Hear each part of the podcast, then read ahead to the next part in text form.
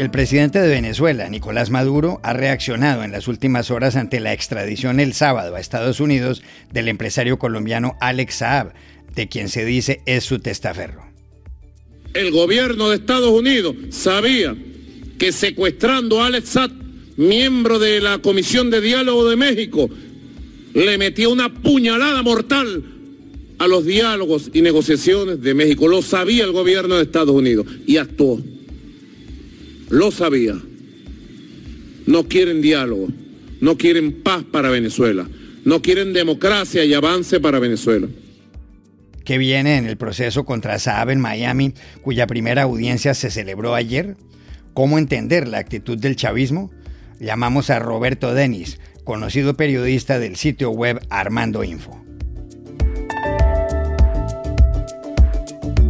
En Washington murió ayer el general Colin Powell, primer secretario de Estado afroamericano y uno de los hombres que han moldeado la doctrina de seguridad nacional estadounidense. Powell también fue criticado por su defensa de la guerra que derrocó a Saddam Hussein en Irak. ¿Cómo describir su carrera? Nuestra compañera Dori Toribio nos dio los detalles. Hoy es el Día Internacional de la Lucha contra el Cáncer de Mama, una enfermedad que mata a más de 680.000 mujeres al año en todo el mundo. Hace pocos días, una investigación en Irlanda generó ciertas esperanzas para cuando ese mal hace metástasis en el cerebro. ¿Cómo analizar el estudio? Hablamos con José López Picazo, prestigioso oncólogo de la Clínica de la Universidad de Navarra en España.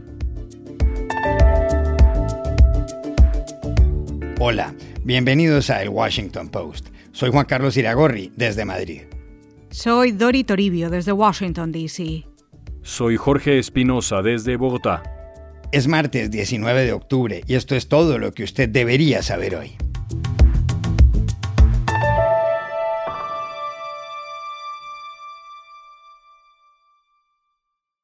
Un juez de Estados Unidos le notificó ayer en Miami al empresario colombiano Alex Saab, de quien se ha dicho es el testaferro del presidente de Venezuela, Nicolás Maduro, los cargos que pesan en su contra. Fue el juez John O'Sullivan quien en una audiencia celebrada por video le informó a Saab que Estados Unidos le atribuye un delito de conspiración para blanquear capitales y siete más de lavar dinero con instrumentos monetarios. Saab, nacido hace 49 años en Barranquilla, fue extraditado el sábado desde Cabo Verde, un país archipiélago frente a las costas noroccidentales de África. Había sido detenido allí mismo el 12 de junio del año pasado, cuando hacía escala el jet privado en el que viajaba. Maduro intentó frenar la extradición de Saab. A finales de diciembre, para protegerlo con inmunidad diplomática, lo nombró embajador ante la Unión Africana y hace un mes lo designó en el equipo negociador de su gobierno en el diálogo que cumple en México con la oposición. El caso es que según la Oficina de Control de Activos Extranjeros de Estados Unidos, OFAC por sus siglas en inglés, Saab trató de blanquear en ese país unos 350 millones de dólares producto de exportaciones ficticias desde Venezuela. La acusación estadounidense de solo 14 páginas señala que para realizar esas exportaciones, Saab pagó sobornos a distintas autoridades de Venezuela, esto es, incurrió en actos de corrupción. En 2017, la fiscal general venezolana Luisa Ortega dijo que Alex Saab era el testaferro de Maduro. ¿Qué viene ahora en el proceso contra Saab en Miami?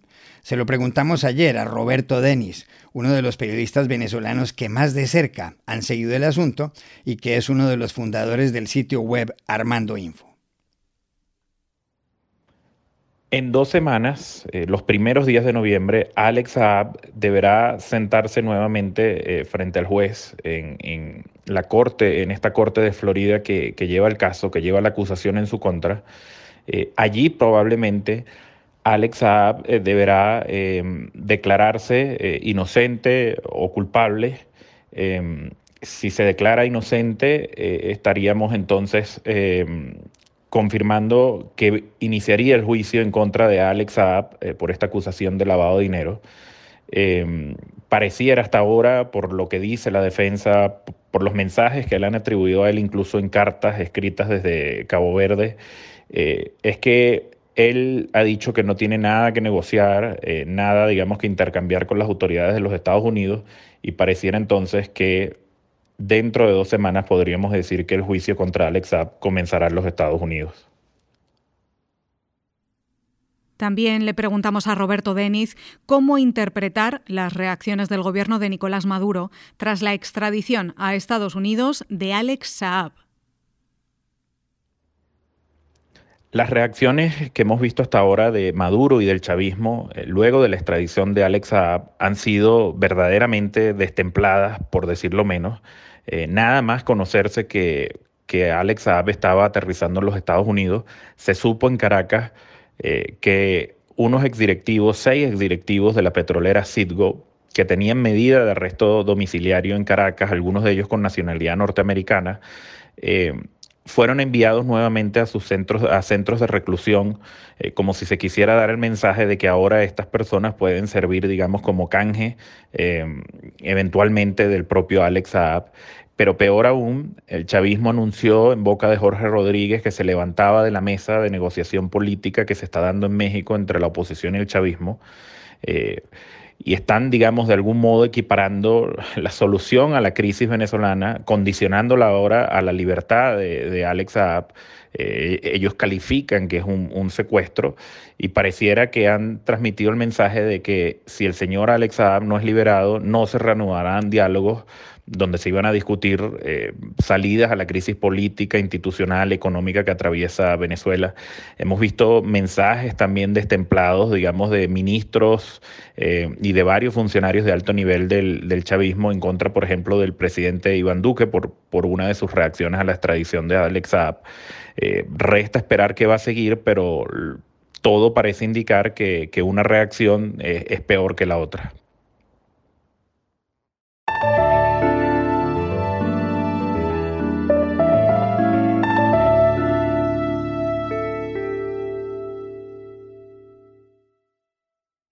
Ayer murió a las afueras de Washington el general Colin Powell, el primer afroamericano en ocupar no solo la Secretaría de Estado, sino la jefatura del Estado Mayor Conjunto de Estados Unidos. Tenía 84 años. A pesar de que estaba vacunado, Powell falleció en el Hospital Militar Walter Reed de Bethesda como consecuencia del coronavirus, que le complicó dos enfermedades que venía sufriendo. Un mieloma múltiple, que es un tipo de cáncer en la sangre, y el mal de Parkinson. El presidente Joe Biden dijo que Powell fue un patriota de honor y disciplina incomparables, y el secretario de Defensa Lloyd Austin, primero afroamericano en ese puesto, señaló que lo extrañarán y que esto le deja un hueco en el corazón. we, we will certainly miss him. I feel as if I have a hole in my heart uh, just, just learning of this uh, just recently. Colin Powell fue, según este diario, The Washington Post, un soldado y un estadista y segundo, New York Times, un hombre decisivo en el diseño de la doctrina de la seguridad nacional estadounidense. Nacido en Harlem, en Manhattan, hijo de inmigrantes jamaicanos, creció en el Bronx. Estudió en la neoyorquina City University y luego hizo un máster en negocios en the George Washington University, en la capital. Pero en la larga carrera militar y política de Colin Powell hubo claroscuros, contrastes.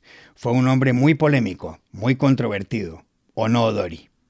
Sí, Juan Carlos. Colin Powell fue una figura aplaudida y criticada en Estados Unidos, pero sobre todo una figura de enorme influencia en la historia militar de este país. El general de cuatro estrellas inició su carrera en la Guerra de Vietnam en 1962, fue nombrado asesor de seguridad nacional del presidente Ronald Reagan en 1987 y jugó un papel destacado en la remodelación de las fuerzas estadounidenses tras el final de la Guerra Fría como jefe del Estado Mayor Conjunto, fue uno de los arquitectos de la invasión de Panamá en 1989 y de la Guerra del Golfo de 1991 contra Irak. El entonces presidente George Bush padre declaró en marzo de aquel año ante el Congreso la victoria de la operación Tormenta del Desierto y el fin de la guerra.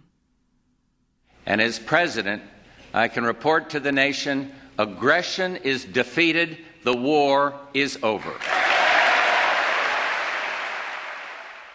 Powell se convirtió en la cara del éxito de aquella operación relámpago para expulsar a las fuerzas de Saddam Hussein de Kuwait. Dos años después, con su popularidad por encima del 70%, se retiró del ejército y sopesó presentarse a las elecciones presidenciales, pero lo descartó en 1995. Para entonces ya se había acuñado la llamada doctrina Powell, por la que Estados Unidos, si decide intervenir en un conflicto extranjero, debe hacerlo desplegando una fuerza abrumadora para obtener una victoria rápida. Pero como último resorte, iré a la guerra cuando me digan, dijo después, pero hasta que tengamos que hacerlo, veamos qué podemos hacer para solucionar el problema. Si no hay solución política, entonces usa todo tu poder. I'll go to war when me to, but until we have to, let's see what we can do to solve the problem. If you can't solve it politically, then put all your power behind it. En 2001, George W. Bush le nombró secretario de Estado. En Washington eran de sobra conocidos sus desencuentros con el ala dura de la administración, con el vicepresidente Dick Cheney y el secretario de Defensa Donald Rumsfeld. En 2003 tuvo sus reservas sobre la guerra de Irak, pero finalmente dio todo su apoyo a la operación y se jugó su credibilidad en aquel discurso ante el Consejo de Seguridad de las Naciones Unidas en el que aseguró que la inteligencia estadounidense sabía que el régimen de Hussein poseía armas de destrucción masiva y que dejarlo así no era una opción. Leaving Saddam Hussein in possession of weapons of mass destruction for a few more months or years is not an option, not in a post-September 11th world. Siete años después se arrepintió porque la información era incorrecta, dijo en CNN, pero siempre seré visto como el que presentó el caso ante la comunidad internacional. I regret it now because the information was wrong. Of course I do. But I will always be seen as the one who made the case before the international community. Powell aseguró que tenía que cumplir las órdenes del presidente. Muchos criticaron que no opusiera mayor resistencia.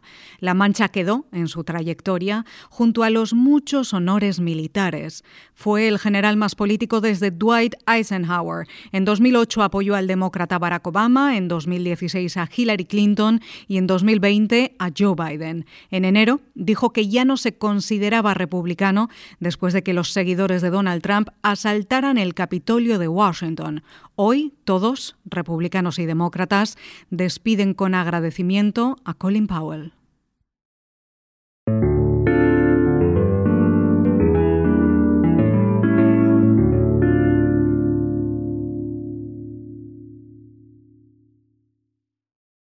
This podcast is sponsored by Monarch Money.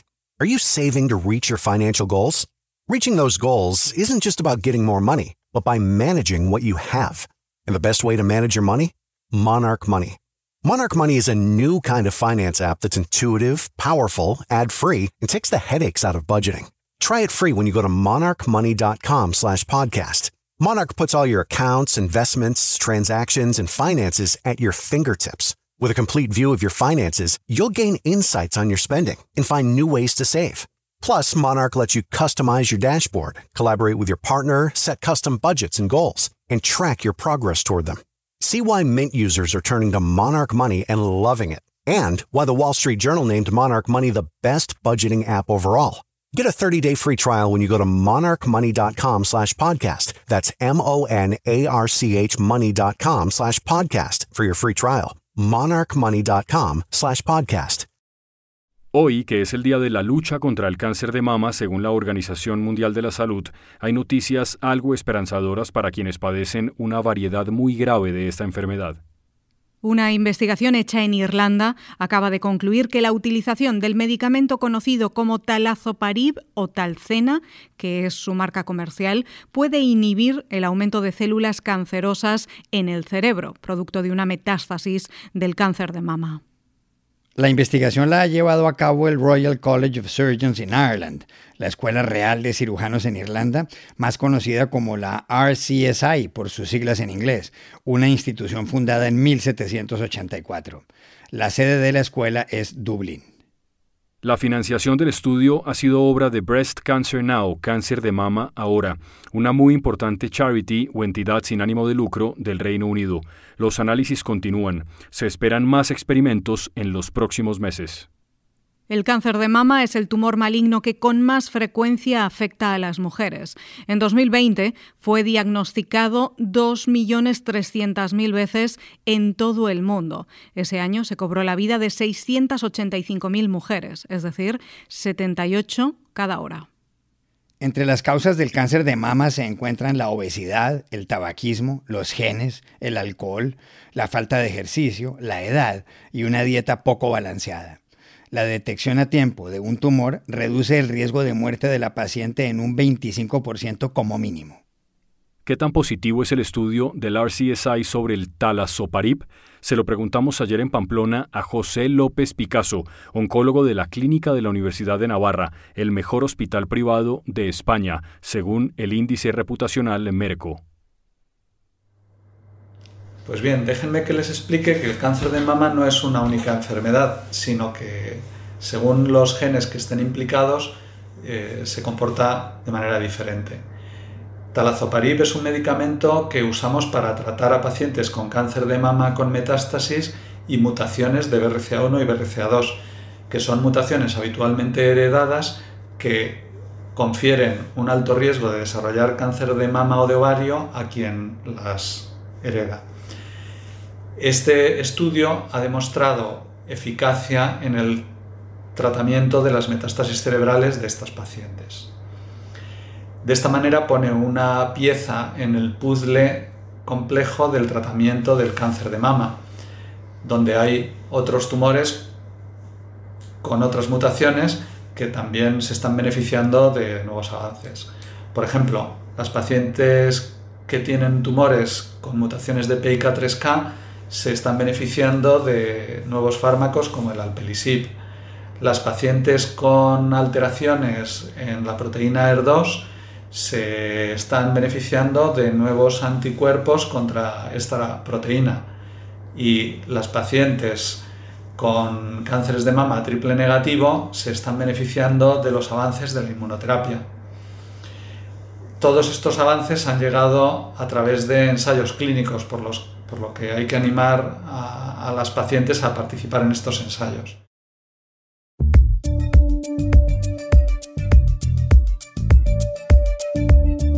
Y estas son otras cosas que usted también debería saber hoy. En España, Arnaldo Otegui, líder de EH Bildu, considerada durante años el brazo político de la ya extinta banda terrorista ETA, envió ayer por primera vez a las víctimas de ese grupo armado un mensaje de comprensión.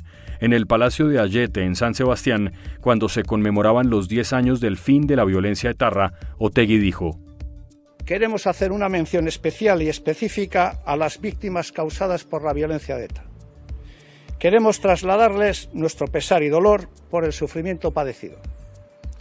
Sentimos su dolor y desde este sentimiento sincero afirmamos que el mismo nunca debió haberse producido y que a nadie puede satisfacer que todo aquello sucediera, ni que se hubiera prolongado tanto en el tiempo. ETA nació en 1959, durante la dictadura de Francisco Franco, con la idea de que el País Vasco se independizara de España. En su historial delictivo, asesinó a 858 personas, varias de ellas menores de edad. El expresidente de Estados Unidos, Donald Trump, demandó ayer a la comisión del Congreso que investiga el asalto al Capitolio de Washington el 6 de enero, con el objetivo de evitar que se entreguen los documentos oficiales de la Casa Blanca relacionados con ese día. Los abogados de Trump aseguran que a él lo avala el privilegio ejecutivo.